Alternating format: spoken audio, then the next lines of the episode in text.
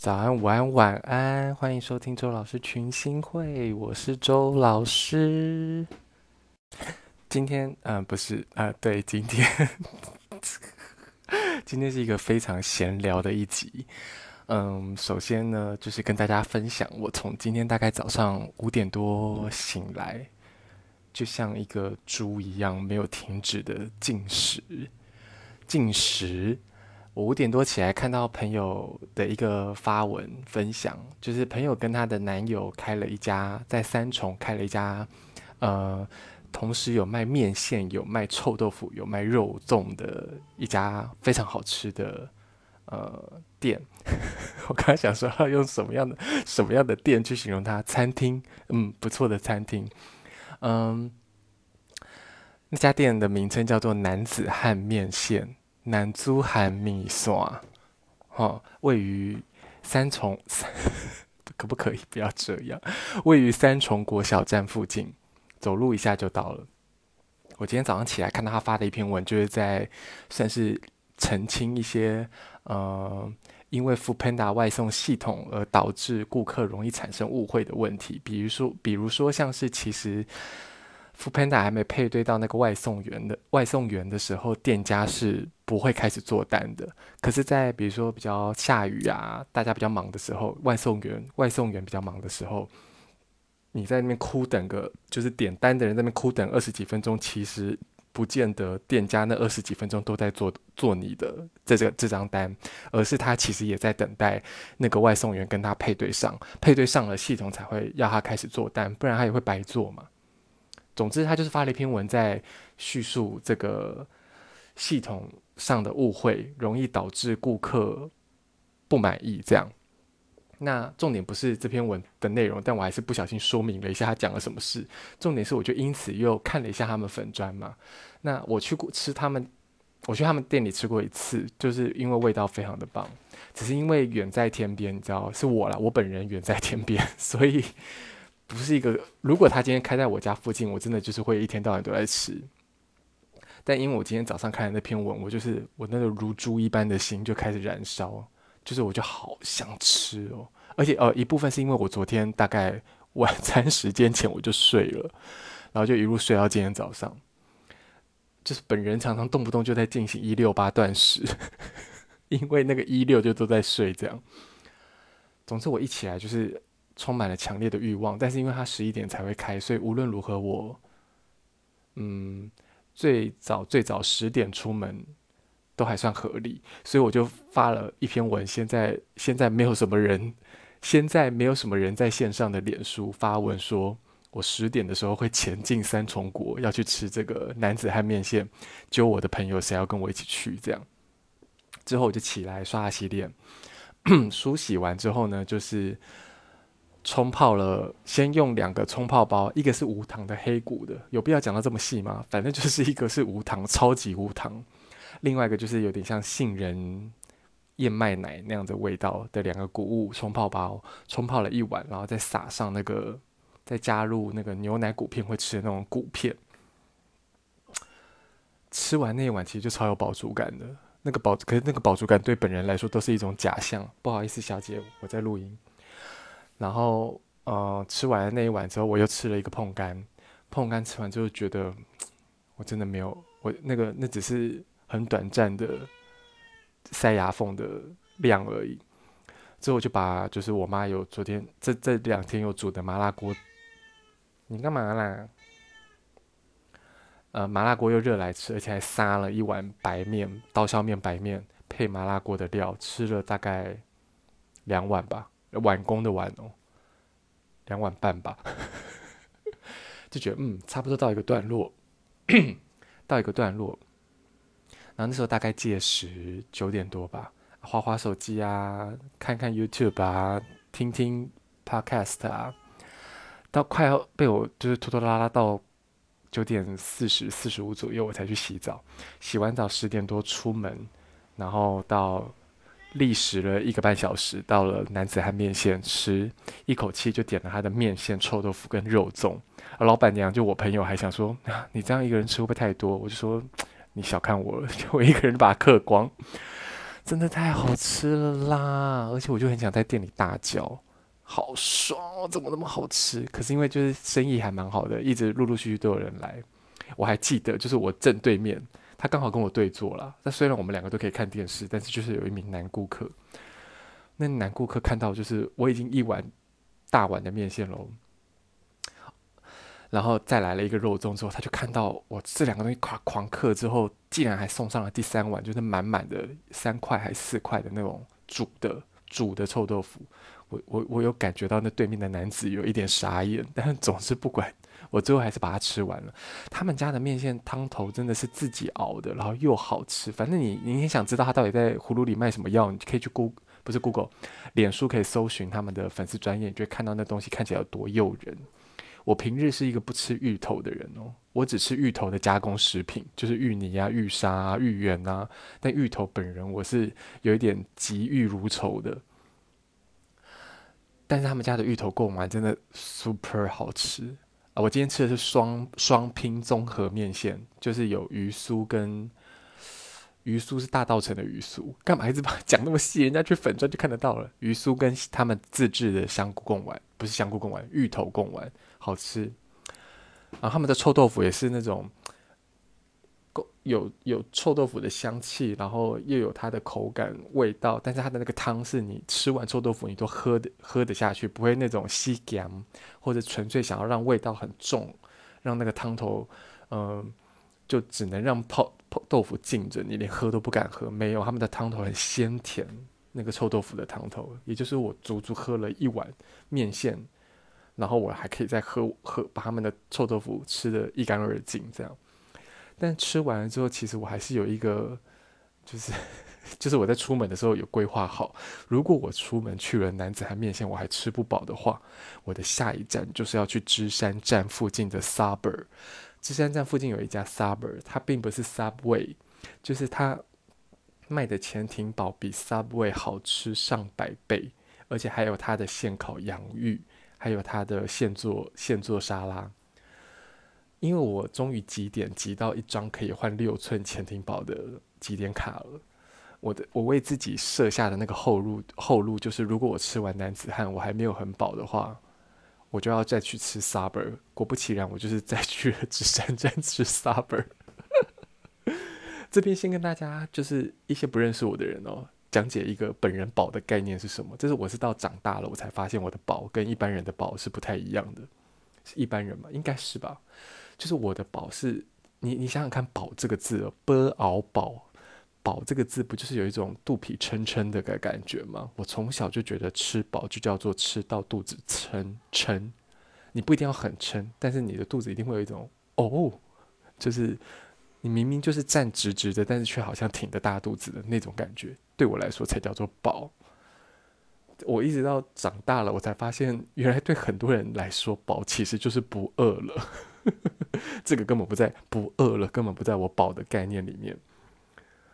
不饿了只是不饿，你们懂吗？那是不同阶段性的东西，在光谱上它也不应该被归类在同一类。不饿了就只是不饿了，但是对我来说，我要吃饱，就是要到达那个。有一点挺着大肚子的状态的我，然后我就去吃 Suburb，吃他的那叫什么 cheese 炭烤牛排。我平常吃的口味都是香草香草乳酪鸡胸，但我今天想说，哇，上次我记得我印象中吃过一口我朋友吃的那个 cheese 炭烤牛排很好吃，我今天就点来吃。我的妈呀，真的是有够好吃！总之，我吃完那个 Subway 的当下就觉得，嗯。就是现在这个感觉，就是我如实的会想要打一些饱嗝，无止境的打一些饱嗝。我就是我还坐在 Subway 里面，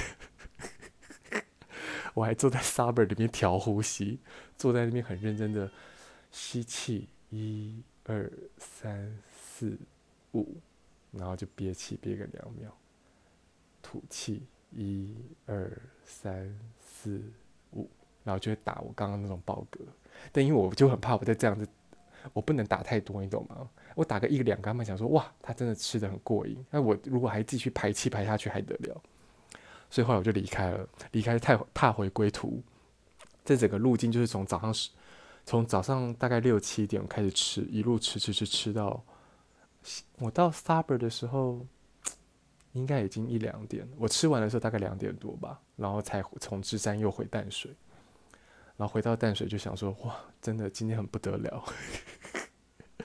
我不确定我晚点会不会想再吃啦。然后刚刚就是觉得很值得把这个心情跟大家分享，分享什么鬼鬼屁吃饱的心情。嗯。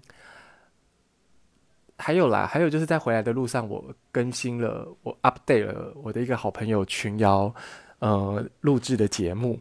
我想很多有在听 podcast 的人，应该已经听过群瑶的节目了，甚至一定是胜过听我的节目，因为人家做节目做得很认真，不像我想要一口气这种，你知道，一录到底还不剪接，还没有背景音乐，还没有音效。他们做他们的群瑶做他的节目做得非常的认真，他的节目叫做他的频道叫做演员的副业。呃，第一季的时候是和他和他的好朋友，呃，大学同学银美许银美一起录制的。那现在已经进行到第二季的阶段，银美在第一季的时候已经毕业了。我今天就是把从银美毕业的那个那个前后几集，一直到第二集的现在做一次补齐，这样。然后听了，我每次听群瑶他们的节目，我都会觉得哦，好想一起录哦。就是他们常常在聊一些内容跟话题，我都觉得哦，本人很适合参参与开来聊聊这样。而且群瑶也是一个，也是一个，也是是什么概念？也是是要连着自己继续讲下去吗？群瑶是一个声音非常好听的主持人，然后我也帮群瑶看过他的盘呢。群瑶是一个日水零度合相的天秤座，所以你就听到这边，你就会觉得哇，好想知道日水零度合相的天秤座声音声音听起来是什么样子。赶快，你只要有好奇心，你就现在立刻去听演员的副业，你就会听到。群瑶的声音独有魅力，这样，嗯，update 到了，update，就是我很久没听的几集之后，我就得到了一点小小的心得。其中一集群瑶讲到，身为一个演员，嗯，就他们在他跟银美在思考他们身为演员的独特性的时候，他就会，他讲了一句话，完完全全对应了，呃，呃，星盘里面的第五宫所。揭示的，以及狮子座、狮子座本人、太阳狮子座或是狮子座的能量特质所揭示的一个核心概念，就叫做存在的意义。我在聊第五宫的时候，以及聊狮子座的时候，我都会提到一个关键字、关键词啦。其实我上一集的时候也有聊到，就是我们在我们大家在认识笛卡尔的时候，他都会说“我思故我在”嘛。狮子座的核心概念就是把那个“思”字。暂时拿掉，你把它换作空格，我空格故我在，就是第五宫或是狮子座这股能量所揭示着一种人生的核心价值。第五宫在传统的占星学里面，常常就直接把它定义为子女宫或者是恋爱的宫位。其实不外乎子女、恋爱，或者是如同博弈般的游戏。嗯、呃，扮演的游戏、角色的互换以及自我的认知，在这个宫位，其实它谈的都是一种自我的延续。什么叫做自我的延续呢？就是你如何扩张、彰显你这个存在于此世此生与你跟外在环境之间的关系。你要去彰显的是我因为什么而存在，这个我因为什么而存在，这个存在的意义。探讨的已经不单单只是第一宫的时候，或是母羊座所在意的那个自我的存在感。不好意思哦，宝哥，我在压抑我的歌，我讲话就会变得欲言又止、如鲠在喉的感觉。他已经不单，他已经不单单只是第一宫的时候，那时候在乎的是那个存在的。存在感这件事情，到了第五宫，或是到了狮子座的这个能量，其实在谈论的已经是我为何而存在，我存在的意义是什么，而且它这个存在的意义是必然向外彰显的，必然向外展现的，必然被看见的，就是他无法避免的会去思考，那不是一个单单纯纯只是和自己对话、自己说说了算的的的事，它是一个必然。被别人所，嗯，看见的，呃觉得好像重复，所以才停顿。没，就是为什么必然被别人给给看见？就像这个我为什么而存在的这个存在的意义，我空格故我在的这个 topic，这个核心价值，它就会如同太阳一般东升西落的一直在那里不断的巡回，不断的提醒自己，不断的让别人有一天被别人所意识到，那嗯，理所当然的存在其实是如此的难以逼视，如此的带给自己，借由你自己的意义去散发出那个光芒，带给别人生机。我们人终其一生都无法避免是会被看见的，只是每个人可。被看见的程度可大可小，每个人成为自己的那个太阳，每个人成为一颗太阳，在散发自己的光芒的那个状态，可大可小，可近可远，可深可广，可浅可薄，如此而已。那就是看看到他讲的这句话，就突然觉得哇，你连你也说出了一模一样的话。呃，淑芳阿姨在今年得奖之前接受的采访。就是金马奖女配角最佳女主配，今年金马奖最佳女配角女主角的得主陈淑芳阿姨。淑淑芳阿姨在金马奖前接受采访的时候，他就曾经说过，他这一生就是一个演员，他就是要演好他的每一个角色，哪怕只有一句话。他其实就是揭示了他的这整段话，其实就揭示了这武功的意涵。嗯。有的人会不小心把武功的这个表演表现性，哈，跟所谓的演员或者是表演艺术，或是表演这门技艺搭在一块。可是，其实表演作为一个专业，表演作为一个个人精神信仰的展现，对我而言，它其实应该被归类在九宫。而武功的这个跟表演有雷同性、相似性的这个部分，其实是在于那个向外彰显的表现性上面。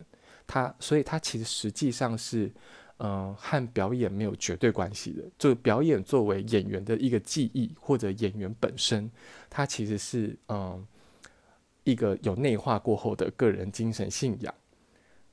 对我来说，它比较像是九宫的领域。那，嗯、为什么会？会跟表演有关，这个表现性会跟表演有一个串联呢？是当我们在向外彰显的时候，我们就很像是为自己搭造了一个舞台，那就很像是有一个你有一个个人移动式的舞台啦。你想到这边放了，你脚踏上去，你就开始了的那个状态。所以武功其实也是一个跟舞台有关系的状态，只是这个舞台或者所谓的一个人的台阶这件事情，它不一定必然跟嗯。呃实际上的抓马，实际上的演戏，有这这门技艺或是这个领域有绝对的关联。但是，当我们在谈论一个宫位，它所代表的人事时地物的这个地点的 地点的时候，其实剧场就是和它有相对呼应的关系的。我也曾经在课堂上跟我的学生们很认真，因为一一一一名一名学生的提问，他问我说：“我觉得剧场。”应该放在五宫还是十一宫？哇，我们那个课堂上就激起了一阵热烈的讨论。说是激起，但其实也就是四个学生的讨论。然后其中有一名学生是巨蟹座的，他就是只要我们没有要吵起架来，他就会在旁边都不讲话，这 样很有趣的状状态。呃，最后的结论是，其实我我原本一开始切入的点会会觉得说是，诶，这难道是？剧院跟小剧场之间的差别吗？我指的是五宫跟十一宫，难道是剧院跟小剧场的差别吗？后来想想不是，欸，后来想想是那个舞台，舞台区别了观众跟表演者之间的距离，表演观众跟表演者之间的关系。那呃，正是因为那个舞台，所以其实所有的剧场表演或者是呃有舞台状态的。表演形式应该都归功归类于武功，而什么是十一宫呢？就是符合十一宫类型的表演状态，就像是，比如说，呃，那叫什么？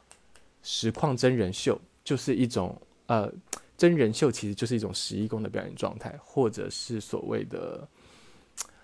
嗯，我怎么举这个例呢？其实所谓现在流行的这种沉浸式的，或者嗯，就是让观众高度参与其中，试图打破嗯表演表演跟观众之间的关系的演出，其实都是一个从五宫跨到十一宫的过程。他他在谈论的是什么？其实是一个在这个领域表演领域表演状态下的权力如何下放到观观众之间，嗯。但这就这个东西就有点呃，就是理论性的东西，我就不不不 不细谈，因为这也不是本人的专业。但我相信，一定有人很快就会领悟到我在说的是什么，就是观看者以及表演者之间的这个权力关系，其实一直以来都是存在的。而五宫到十一宫的这个过程，其实就是这个权权力如何被平等，如何被下放，如何嗯不存有阶级关系的过程。一个小小的领悟啦，跟大家分享一下。呃，先稍稍稍在这边让我做一个小结尾。再来呢，我想聊的事情是，嗯，啊，噼啪讲了这么多，就刚刚像有一种好像骑脚踏车，骑脚踏车骑太快，现在突然停下来休息的感觉，在等红绿灯。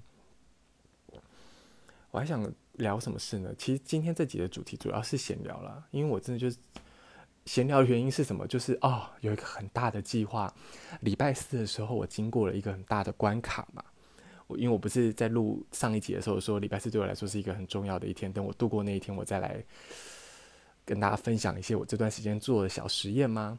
总之呢，礼拜四的昨天这个这个小小关卡过了之后呢，我要宣布一件事情，就是。接下来的日子我会进行日更，你听的没错，就是日更。反正我的那个录音状态就是这么的简单，我的声音又这么集中，又有很多人觉得好听，一直在讲不要脸的话。我应该会，抱歉，我应该会尝试进行日更。那当然，这个日更看我的兴致了，我不一定会一天只更一集啊，对不对？其实我很有本钱可以日更的，我不晓得我之前在怕什么。我就是太太容易胆小了，我太容易把谨慎当做我胆小的嫁衣，你知道吗？误以为谨慎，其实他妈就不知道，哎，不小心骂脏话，其实就是不知道在胆小什么。我应该说不知道，与其说不知道在胆小什么，不如说不知道为何不大胆一点。嗯，我我这个大胆一点，也不是说我好像多有勇气哦，要面对那个什么老虎猛兽啊，去跟他们对抗，没有。纯粹就是我为什么不让自己轻盈一点呢？你换过台来想，就是我心态上为什么不轻盈一点呢？这几个月来，尤其是我开这个月开始开这一个多月开始开第三期的课来，我就发现我陷入了一种不是很轻盈的状态。也许是这个小实验，就我说的这个日常的小实验，到最后的那个状态，让我也必然得经历经呃必然必然得经历这种不轻盈的状态。然后这个，但也不是说我多沉重哦。我甚至觉得这个所谓的不轻盈的状态，只是一个所谓回到我以前的生活形态的感受而已。然后，呃，这个礼拜二的时候，我回去找了一趟济公师傅，在跟师傅聊天的过程中，我就突，当然这是师傅一直以来提醒我的点啊。大胆是一件事，还有一件事情就是让事件随着我自己的步调去进行。而不要轻易的为那个很工，以前我认知为很工作狂的、追求效率的、不耐烦的自己所牵引着。也就是这个步随着自己步调进行的这个感受，让我意识到说：哇，我有多需要这份轻盈的、轻盈度日的生活态度。唯有这个轻盈度日的生活态度，我才有可能所谓真正的大胆。但那个大胆真的不是说我好像可以去裸奔之类，这种不是，完全不是，那是一个心境上的开不开阔的感觉而已。嗯，回过头来，我之后应该就是会日更哦，没有再跟大家开玩笑，来补一下，补一下四个月来的进度。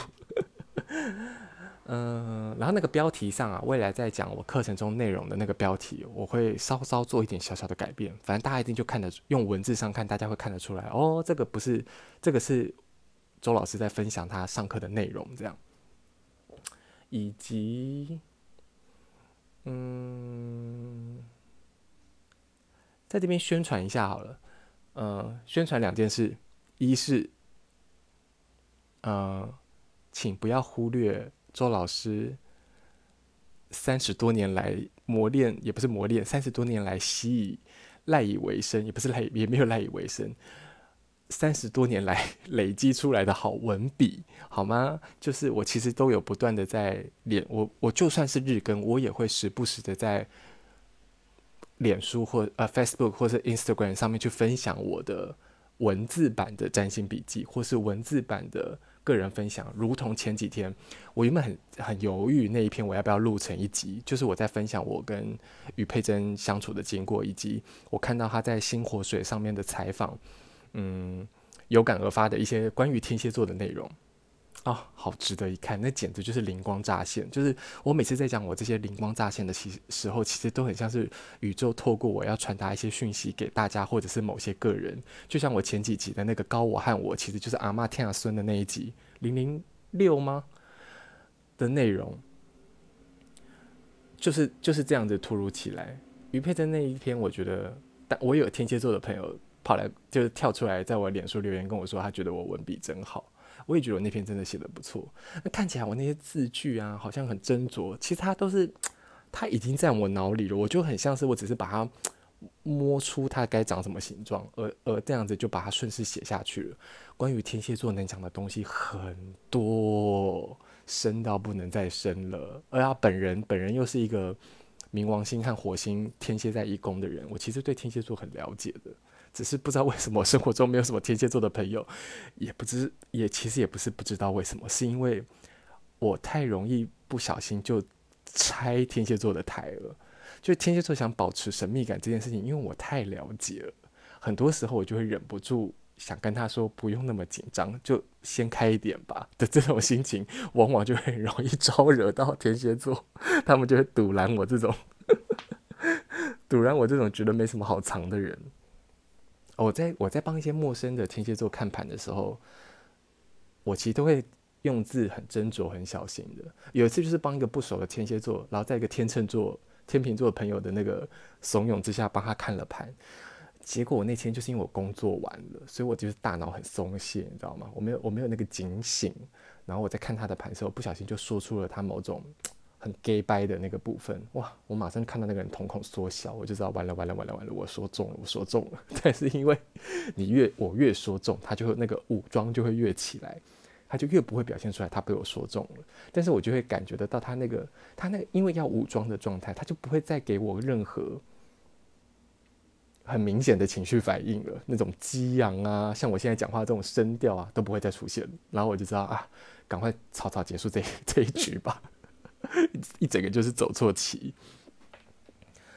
还有像是在礼拜二还礼拜三的时候，我分享了那一篇星象文嘛，关于现在当时现在木土合相零度合相在二十九度摩羯座，以及那时候的日水合相在射手座跟北焦点的对分，还有跟海王星的 T 三角的那篇星象文，那真的是有感而发啦。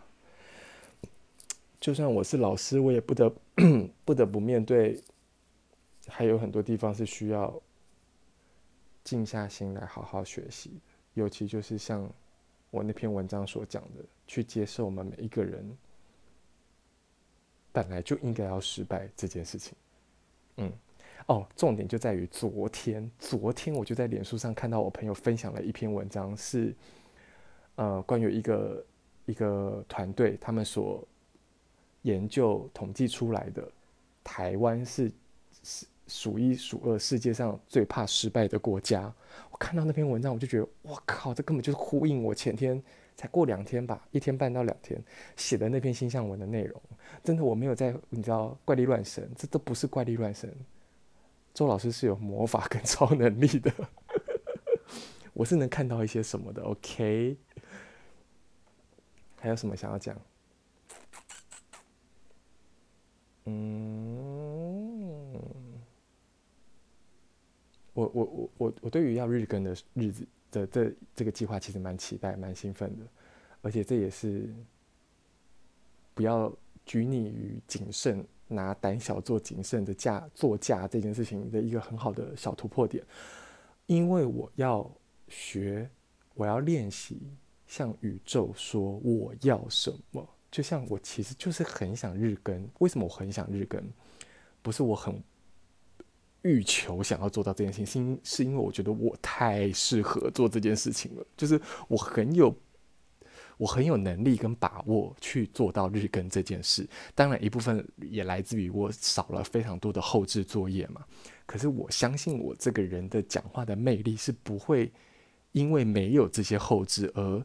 不存在的。正因为我有这样子自言自语和你们对话的魅力，我才觉得我有日更的可能性。还有我声带闭合的蛮好的，我声音挺集中的，还有我咬字挺清晰的。就算我只是用 Apple 的耳麦，我也可以让你们觉得听起来不会不舒服，不会好像我离你们很远的感觉。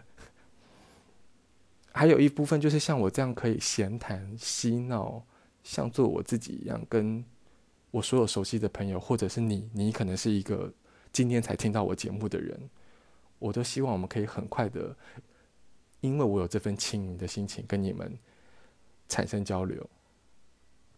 没错，讲了这么多，应该讲差啊，最后一个就最后一个了，三十几分钟了，我我会在这十分钟内把这个事情讲完，就是明天，明天的下午，明天的下午会是最后一次直觉联想练习的课程，因为我要加，我要开我的 Turbo 了。